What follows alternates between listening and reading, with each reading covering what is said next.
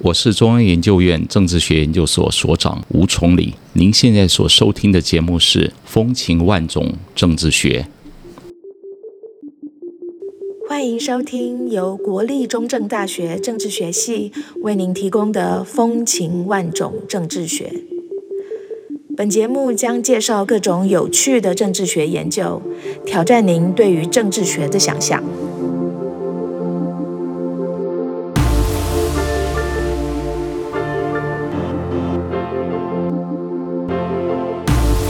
是节目主持人李翠萍，目前是国立中正大学政治学系教授。在每一集的节目中，我们将把长时间埋首于研究工作的学者们拉出研究室，给他一杯茶，甚至一杯酒，让他跟我们畅谈好玩的研究。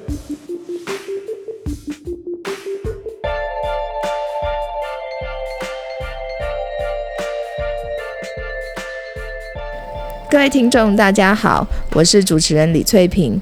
不知道听众朋友，您有没有经历过贿选很盛行的年代呢？如果有的话，大概跟我们是同一个世代的。我还记得很小的时候，当时虽然不懂得什么是选举，但是在热热闹闹的选举期间，总会在茶余饭后听到街坊邻居的大人们开始盘算着，说：“呃，今年选举能赚多少啊？”感觉上这好像是大人的过年，只要一到选举，就预期可以拿到红包的样子。当然，贿选一直都是违法的，它也会极度伤害一个国家的民主发展，所以很多贿选的行为都会被检举，然后进入法院的司法审判程序。有趣的是，不管贿选案最后被判有罪或无罪，很多人还是会觉得司法判决不公啦，所以民间就会流传一些对于司法判决不公的说法，例如说法院是某某政党开的啦，或者是有钱判生，没钱判死啦，或是当选过关，落选被关，或者是这句更有趣，他说一审重判，二审减半，三审不算。特别是最后一句，用台语念起来特别有趣，叫做“一审重判，二审减半，三审低卡米算”。可是实际的状况真的是这样子吗？我们政治学者好奇心上升，要用最严谨的学术研究来为大家解开这个谜团。在我们进入今天这个主题之前，先介绍今天的特别来宾，也就是中央研究院政治学研究所特聘研究员兼所长吴崇礼老师。吴老师，要不要先跟我们的听众问声好？风情万种政治学的所有的听众，大家好，我是吴崇礼。就应主任的要求，我稍微介绍一下我自己。我是一九九七年在美国牛尔良大学取得博士学位，那之后回来台湾，先在东吴大学任教，之后就到中正大学政治系。那中正大学政治系一直是我的最爱，每次回来都让我感受到无比的愉悦。那我目前在中央研究院政治学研究所服务，担任一些学术行政的工作。我们都知道，中央研究院是全国最高阶的学术研究机构，里面集结了许多的顶尖研究员，所以他们始终给人一种很学术的印象。但是今年的十月份啊，中研院举办了一个儿童科普日这个活动，其中有一个节目，竟然是吴老师化身吴爷爷说故事给小朋友们听哦。那其实吴老师没有那么老，还很年轻，但是化身为吴爷爷，让人觉得倍感亲切哦。我们平常其实，在开会的时候会遇到吴老师，然后听他讲一些研究的发想啊，我都会觉得他的研究特别有趣。今天我们要谈的这个有关于贿选判决的问题，就是其中之一。那我们就赶快来讨论这个好玩的研究。好，那首先我对于吴老师脑子里面很多奇奇怪怪的研究问题感到很有兴趣哦。想要请问您，通常是怎么会想到这些有趣的研究问题呢？还有就是今天我们要谈的这个贿选的司法审判哦，您是怎么会想到要研究这个题目呢？嗯，我自己喜欢做一点学术研究的工作啊。我的人生里头挺重要的一件事情，就是大量的阅读啊，尤其是阅读一些学术的文献啊。那尤其是我在啊美国念书的时候，我的主修是美国政治，所以我当时呢，我就被老师要求必须要修很多有关于美国政治里头一些重要的核心课程啊。那其中有一个课程呢，就是在谈司法的政治。当时在一九八零年代、一九九零年代，美国开始兴起用实证法学的方式呢，是用一些统计数量的分析去研究一些美国的司法问题啊。这类似的议题，其实有趣的议题非常多啊。这个问题的发想，其实在我在美国念书的时候，就希望能够做这个研究主题。那我自己不是太喜欢去做一些很大部头或者是一些抽象性很高，我喜欢做一些跟一般民众生活息息相关，但是可能被人家所忽略到的一些关键的啊，至少我认为是一些关键的议题。那我觉得这些议题它不仅仅具有重要的政治意涵，而且对于一般民众来说，它还有一些实物的参考价值。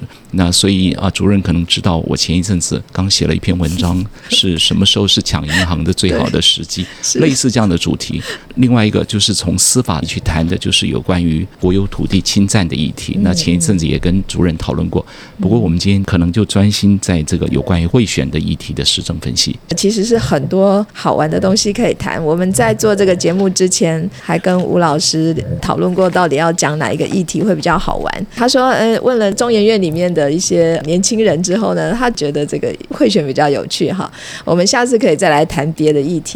吴老师，我们听众年龄层哦，其实跨很大，有些年轻人可能对于贿选的操作不是很清楚。当然，我们这里不是要教大家怎么操作贿选啦，只是说，因为我们要了解贿选是怎么回事，所以可不可以请吴老师您跟我们听众说一下贿选通常是怎么操作的呢？一般来讲啊，这个贿选的进行其实。它很少是那种两个人不认识，然后我交付你一定的金额或物品来交换你某一些的选票，这种情形极少数发生，绝大多数其实都是。举个例子，两人之间他其实已经有一些既有的关系，所以这些的不论是金钱或者是物品，其实只是去强化既有的这种人际关系哦。那我现在手上有一本小书，这本是台湾商务印书馆，听说他现在这个出版社都已经没有了。对。那我特别喜欢这本小书哦，我几乎走到哪里，我一定都会带着这本书。这是由向昌全向先生所著的一本书，叫做《台湾地方选举之分析与检讨》。那他曾经担任过台北市市长，也曾经担任过省主席啊。向先生他曾经负责过在中国大陆内部的一些选举的事务，他也在这本小说里头非常清楚而且非常生动的描述了台湾选举过程里头曾经发生过一些的弊端吧。举个例子来讲，他提到了上海浦东啊，呃，台湾在日本人统治之下，当时至少那个户籍制度是健全的。简单来讲，我们可以知道我们这个某一个啊选区里头的。选民人数是多少？在中国大陆当时还没有清楚的户籍资料，所以举个例子啊，在上海浦东那个地方，他九百人的村庄投了一千两百票。那简单来讲，就是我投完了票，回去换一件衣服，又回来投票，因为他没有办法避免重复投票的问题。那这里头还有非常多有趣的。举个例子，早期台湾的选举呢，因为选举的时间都是在十二月，那天黑的早，一般投票的时间是早上八点钟到下午的四点钟。对，那四点钟呢，从投票所变成开票所，会有半个小时的场地的转换的时间。所以曾经发生过，就是啊，约好了一定时间，可能是四点十五分或四点二十分会停电三分钟啊，类似的这种情形，那就有一些坐票的传闻。啊，事实上。一九七七年，民国六十六年的中立事件，其实就是因为在当时有所谓的坐票的传闻在。投开票所里头发生，后来所引发的哦啊，另外还有在这本书里头也提到几个非常特殊的状况，例如说在部落里头，曾经四点钟，当时要开始开票的时候，有人冲进来把整个票柜 抢了，就整个带走了啊 啊！那当然还有所谓的啊搓圆仔汤的这个事情，呃，有时候会看到人家嗯，好像招待一整车的去旅游，这算贿选吗？这算。这也算。事实上，法务部他们曾经公布了有大概有十四种固定的太阳。那台湾有超过七十年的选举的经验啊，那绝大多数的问题，在向长全先生在台湾地方选举的分析与检讨里头，那所提出来的一些呃选举里头曾经发生的一些弊端。过去曾经发生，但是这些问题到目前为止，大概绝大多数都已经没有了。嗯，但有一个问题呢，大概一直仍然是在台湾社会里头普遍所流传，就是有关于贿选跟买票的议题。嗯哼，那这个贿选跟买票的议题呢？普遍又会认为说，为什么他一直没有办法解决这个很大的问题？对啊，那有一种说法是认为，一旦你进行了贿选跟买票，嗯。那你被啊、起诉送到法院之后，嗯。而法院的某一些的判决，他因为可能受到政治性的影响。嗯嗯，那举个例子啊、法院是不是某某政党开的啦？对呃，有钱判生，无钱判死啊？对，啊、什么呃，法律千万条啊、不如黄金一条，这些都是很多台湾社会里头普遍流传的一啊、一般的观点。我当时在美国念书的时候，就很想要知道说，诶，到底这样的一种社会里头存在的刻板印象，那在实证上面是不是真的是如此啊？那我们可以从这里头来进行一些的了解。那刚刚您提到这个贿选行为哦，他要是被检举之后，就会进入司法程序嘛。那用白话一点讲，就是被送进法院。嗯、但是感觉上，台湾民众对于法院在审理贿选案件的时候，好像那个公正性上面没有什么信心，这是为什么呢？呃，我觉得这跟台湾的民主化应该是有一定的关系。从一九八零年代末期，台湾解除戒严、开放党禁之后，整个社会里头有各个不同的声音展现出来。那事实上，在当时曾经发生一个实际的状况，国民党跟司法的互动关系，一个非常备受争议的事情。当时在一九九五年的七月份，国民党中央党部的秘书长徐水德先生参加高平蓬地区十四全代表大会的时候呢，那在当时的省议员，包括余胜、钟少和、许树业这些人，曾经针对于当时的法务部部长马英九积极查会大表不满。哦，那措辞也非常相当激动，那直批中央党部。徐水德呢，他就在这个协调会里头好言相劝，当时他就脱口而出。其实没关系，法院也是执政党的，希望能够去安抚党代表不满的情绪。那后来这个事情呢，那外面的记者听到有人说，哎，听说法院也是国民党开的。那后来徐水德秘书长也证实他自己曾经在会议里头说过了这句话。那因为徐水德秘书长说了这句话，所以给当时的在野党批评的一个利基吧。所以为什么现在啊、呃台湾社会里头有一些民众对于法院在审理案件的时候的公平性有一些呃质疑的地方，这可能都跟当时的台湾的民主化有一些关系。不过整体来讲，我应该还是这样说，我觉得台湾的。法院的审理案件，以我自己对于实证法学的了解，我觉得不论是在资料的收集，还有在整个法院的审理过程里头，至少我觉得是有信心的。那在节目开头的时候，其实我们有提到很多的俗语嘛，对不对？是就说什么法院是某某政党开的啦，或者是有钱判生，没钱判死啦，是或者是当选过关，落选被关，还有一审重判，二审减半，三审不算。哈，是，这些俗语听起来好像是在说法院的判决其实是会受到各种因素的影响哦。所以我想要请您帮我们从这几句的俗语里面哦，去会诊一下他们所隐含的那些影响因素有哪些，而这也好像也关系到您这个研究的几个研究假设哦。可不可以也请您就顺便谈一下您的几个研究假设呢？好的，台湾的一般社会民间对于法院在审理贿选案件的时候，大概一般来讲存在一些刻板印象。是。那很多谈话性节目经常有一些所谓的电视名嘴提到了，举个例子来讲，法院是国民党开的，嗯。当选过关，落选被关，嗯。啊、有关系就没关系，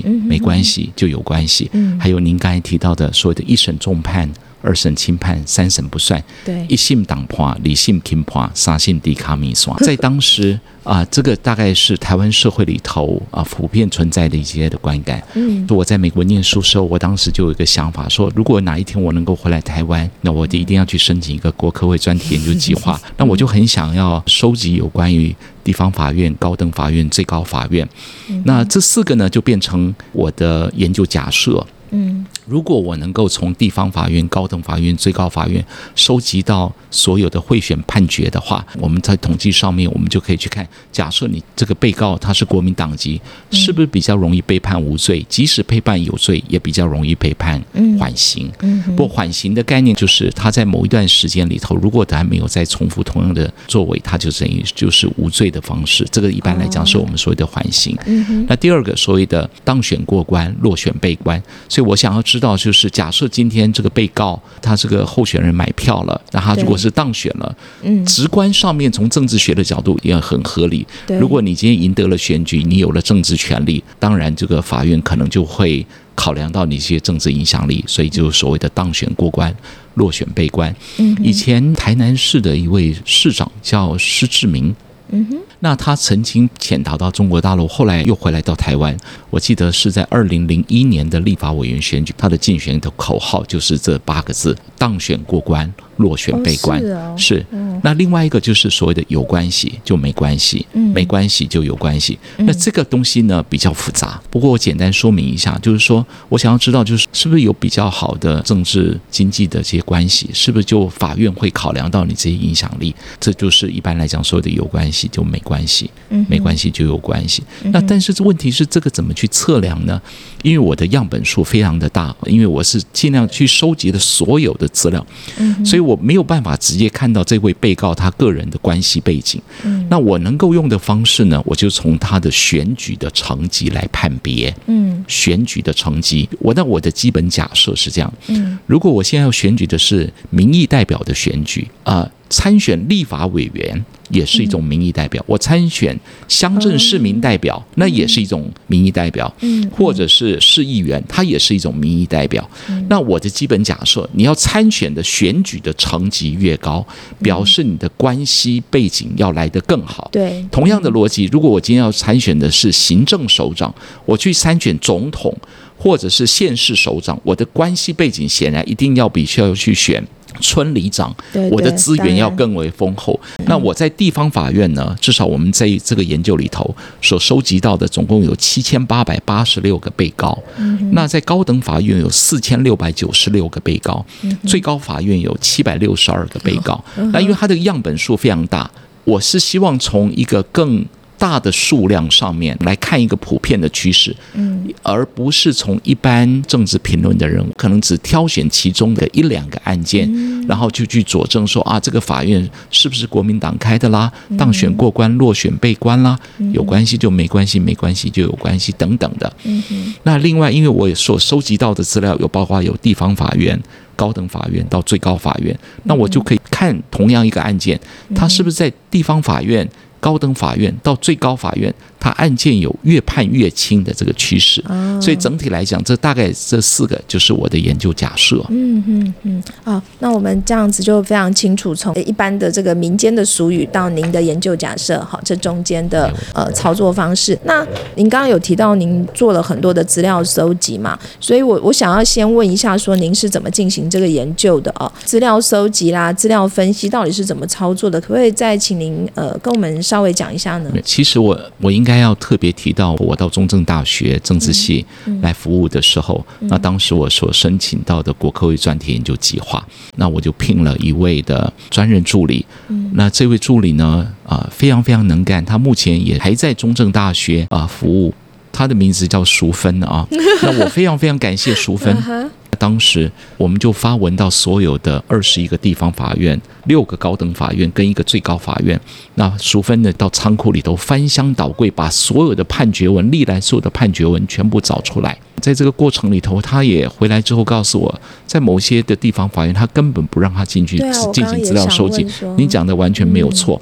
所以呢，我们在当时啊、最早的时候，我们曾经发了一篇比较初探性质，我们只能够针对在当时的云嘉南地区。那所幸我们后来所使用到的是中华民国司法法学资料库。这个资料库呢，它是从一九九九年的十二月份开始，当时的司法院他们做了一个非常重要的事情，也就是所有的地方法院、高等法院跟最高法院所有的判决文，它都必须要在中华民国司法法学资料库里头将它释出来。所以我们所使用到的是这个资料库。不过我也应该再说明一下，就是因为这个资料库呢，为了保护当事人，所以它是用去识别化的资料。了解，举个例子，呃，我是吴崇礼，那资料库里头你能够查得出来，他可能就是吴圈圈。哦。啊，那李翠萍 可能就是李叉叉啊，类似这样。那但是因为我我需要知道的就是这一个人党籍资料他有没有当选，这个时候，其实司法院法学资料库，是你只要是属于学术研究性质，嗯。而且你是你不会将这些资料拿来当做是商业贩售或获利，其实他们可以提供给你原始的资料。哦。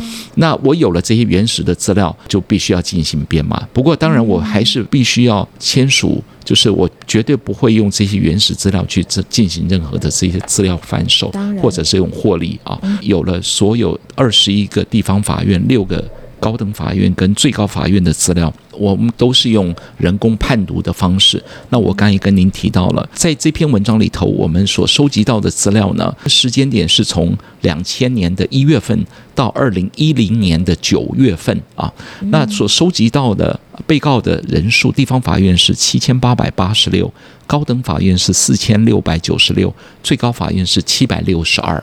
嗯，呃，今年已经是二零二三年的十一月份了。那其实我还是有在持续在更新这些资料，而且有一点我也必须要让大家知道，因为我自己。啊，所做的资料收集其实都是来自于国家的经费的资助，所以任何人只要对于司法判决有兴趣的，只要您跟我联系，我们也都非常乐意提供这些实证的资料，然后让您来从事学术研究的工作。哇，这真的很棒哦！那我们做学术研究也有一点社会责任在嘛？是的，是。好，那接下来我们可能就来谈一下您的研究结果。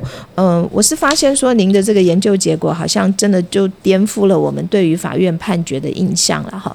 首先，我们先来谈一下，就是呃，从您的研究结果来看呢，若是被告是国民党籍的候选人，或是他是担任国民党籍候选人的助选员，或者是他是接受了国民党籍候选人的贿赂。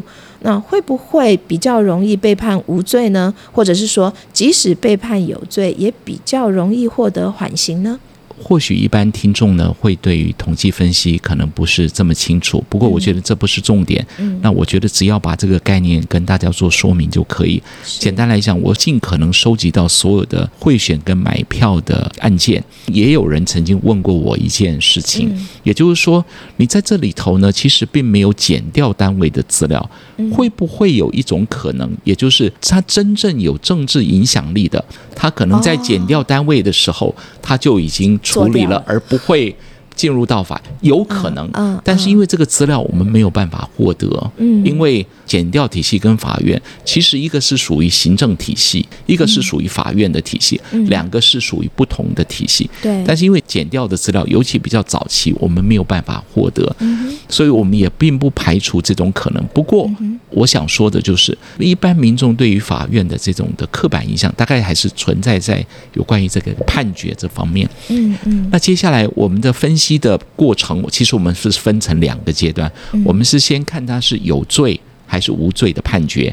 那如果你是有罪的判决之后，我们再去看它是缓刑还是科刑。大概我们是在统计分析的时候，我们会分成这两个阶段来进行。嗯那接下来就回到了主任刚才提到的问题，也就是说，如果今天被告是国民党籍，结果是不是比较容易被判无罪，或者即使被判有罪，也比较容易被判缓刑？嗯那实际的结果其实跟一般的啊社会的认知其实是不一致的。嗯简单来讲，如果你是国民党籍，反而比较容易被判有罪。嗯哼嗯哼但是呢，在缓刑这个阶段，事实上，国民党籍相较于一般无党籍人士，确实容易被判缓刑。哦，但是这个现象也不是只有国民党如此，嗯民进党的候选人也比较容易被判缓刑。嗯哼嗯哼这在地方法院其实尤其明显。大家可能就会有一个疑问啊，为什么会存在这种现象？就是尤其在地方法院的判决里头，嗯国民党籍反而比较容易被判有罪啊。哦那如果我们看到了二审或三审，事实上国民党籍未必会容易被判缓刑啊。嗯但为什么会存在这种现象？为了回答这个问题，我们去做了一些直性的访谈。嗯嗯直性访谈的结果，我们所获得的初步的印象是这样子，是也就是很多的地方法院的法官其实是刚从学校毕业，经过司法官训练所出来，所以有比较年轻。正义感比较强，嗯所以当他面对被告他是国民党籍，他可能存在一种先入为主的观念，会认为啊，这个看起来就是 就是有贿选跟买票的嫌疑，所以反而国民党籍其实未必有优势。反而对于民进党来说，或者是其他的无党籍，他们反而比较容易被判无罪。也就是说，在他们的认知里头，在这些年轻的。啊，地方法院的法官来讲，相对于国民党及其他的政党的候选人，尤其在早期，可能相对来讲是比较清廉的，这是我们初步的判断。不过这样子的观点，我只能够说是一个初步的观察。那是不是真是如此？我们还要做更进一步的实证分析才能够确认。我们接下来来看一下，说如果那个被告他是当选的人，或者是担任当选者的助选员，或者是接受当选者的贿赂。会不会比较容易被判无罪，或是获得缓刑呢？有关于第二个研究假设，也就是所谓的当选过关、落选被关，实证的结果出来的是这样子的：如果你今天你是当选了，事实上比较不容易被判无罪。嗯。也就是说，你当选了，反而容易被判有罪啊。它是一个负的关系啊，所以它反而是容易被判有罪的。但是他在缓刑的时候，确实有一些的优势。但是这只有在地方法院，那在高等法院跟最高法院，其实这个关系并不存在啊。整体来讲，我们可以发现，所谓的当选过关、落选被关，这样一般社会存在的刻板印象，从实证观点来说，其实并不存在。那如果选举的层级越高，是不是被告比较容易被判无罪，或者是获得缓刑呢？所谓的有关系就没关系，没关系就有关系。那我们刚才提到了，我们从选举的层级来判别。对，呃，整体来讲，大概只有在县市的议员跟首长的选举。如果你是参选这两种层级，可能因为候选人数真的比较多，而且贿选买票的也比较多，所以你反而是参选这两个层级呢，你被判有罪的几率其实是比较高的。不管你是国民党籍或者是无党籍。另外，在高等法院跟最高法院选举的层级。其实并没有显著的影响，所以简单来讲，第三个研究假设，我们所谓的有关系就没关系，没关系就有关系，这样的研究假设，其实从实证的角度来说，其实也并不成立。啊，最后一个假设提到的是想验证一审重判，二审减半，三审不算这句话。那您的研究结果是怎样呢？随着审判的层级越高，被告被判无罪或是获得缓刑的可能性越大吗？那最后一个就提到了所谓的一审重判。二审轻判，三审不算。对。那我们想看一下，就是说这样的判决是不是有越判越轻的这种趋势？对对。也就是说，一审的判决要比第二审的判决，二审判决比第三审判决，整体来讲，它这个关系其实并不存在。嗯哼。啊。那您当时做完这个研究之后，有什么特别的心得或是想法吗？那这篇文章啊出来之后呢，有一天我接到了是司法院。当时的是翁月生院长的电话来信啊，提到了，因为在当时的司法院的副院长叫苏永清苏教授，呃，他觉得台湾的啊法学界可能会需要更多这种从实证的角度去研究司法的问题，因为传统上做法学研究的人可能比较。着重一些传统的方式，可能是所谓的呃诠释学派，它可能是例如说甲说乙说丙说不同的一些的学说的一些论述。嗯。那从实证的角度去看司法的一些影响，这可能是一个蛮重要的一个研究的啊趋势。那苏永清教授呢，曾经在一个报纸文章里头也提到了这篇文章。后来翁月生院长呢，也曾经跟我联系，希望能够取得这些资料。那他是希望拿着这些资料，能够到各个地方法院、高等法院跟最高法院，能够鼓励这些的法官在审理。贿选案件的时候，给他们打打气，不要受到这种社会里头一般的刻板印象的影响。嗯，那这也就是为什么我是希望我自己的学术研究不仅仅是能够回答一个学术的问题。另外一方面也能够给社会作为实务政治的一个参考。今天真的非常开心，能够邀请到中研院特聘研究员，也就是政治所的所长吴崇礼老师来谈这个很有趣的研究。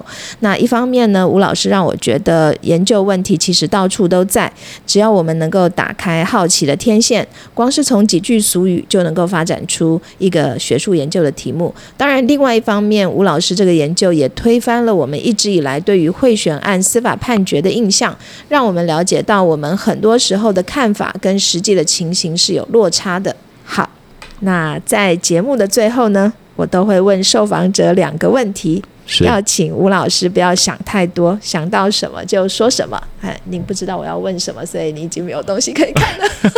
好，是 好，没问题。第一个问题是，您小时候的梦想是什么？我小时候的梦想是希望有一个电台。哦呃，我是呃，因为小时候在啊、南部长大，然后经常听收音机，所以今天受邀来参加 podcast，这是我人生的初体验，也有一点让我的小小的梦想实现。我自己知道自己并不是广播这方面的专才，不过我小时候最大的梦想是希望能够有一个电台，能够直播自己喜欢的节目。哦，是哦，是那那我可以再问一下，就是说您喜欢什么样的节目呢？就是你小时候比较常听的节目是哪一种？我自己比较喜欢，当然是一些知识性的，但是我不是喜欢太嘈杂的声音。那我自己在美国念书，特别喜欢爵士音乐，爵士音乐是我的最爱啊、因为我在纽奥良念书，那那个地方的灵魂乐、爵士乐、live jazz 等等，那这是很棒。我当然我我也喜欢古典音乐，这两者我觉得彼此之间并没有互斥。嗯哼，呃，您刚才问我，我是呃小时候的梦想，当时我在想，如果我能够有一个电台，然后能够规划自己的节目，然后播放一些啊、知识性的、一些感性的，那播放一些好听的音乐，那这这个大概是我当时的梦想。接下来要请您接第二个问题。是如果能对小时候的自己说一句话，那您会想要对他说什么呢？哇哦，嗯，哇哦，好，我觉得人生没有办法重来。嗯那我向来就不是一个非常聪明的人，但是我自己觉得，让自己不要后悔、懊悔，做自己喜欢做的事情，然后坚持你的想法，持续向前。那如果我能够对我以前小时候，我也会告诉自己，应该秉持自己的梦想啊、勇往前行，逐梦踏实。哇，OK 最后再次谢谢吴老师的分享，也要谢谢听众您的收听。有关于今天讨论的内容，如果您有兴趣进一步了解吴老师这个研究，我们已经在节目说明的地方提供这些文章的连结。那各位，我们就下次再见喽，吴老师，拜拜。谢谢谢谢主任，拜拜我再重复，谢谢主任。好，可以吗？哎呀，讲的好烂。你的声音好好听哦。是吗对啊，对啊，真的，哎呀，有一些发音发不准了。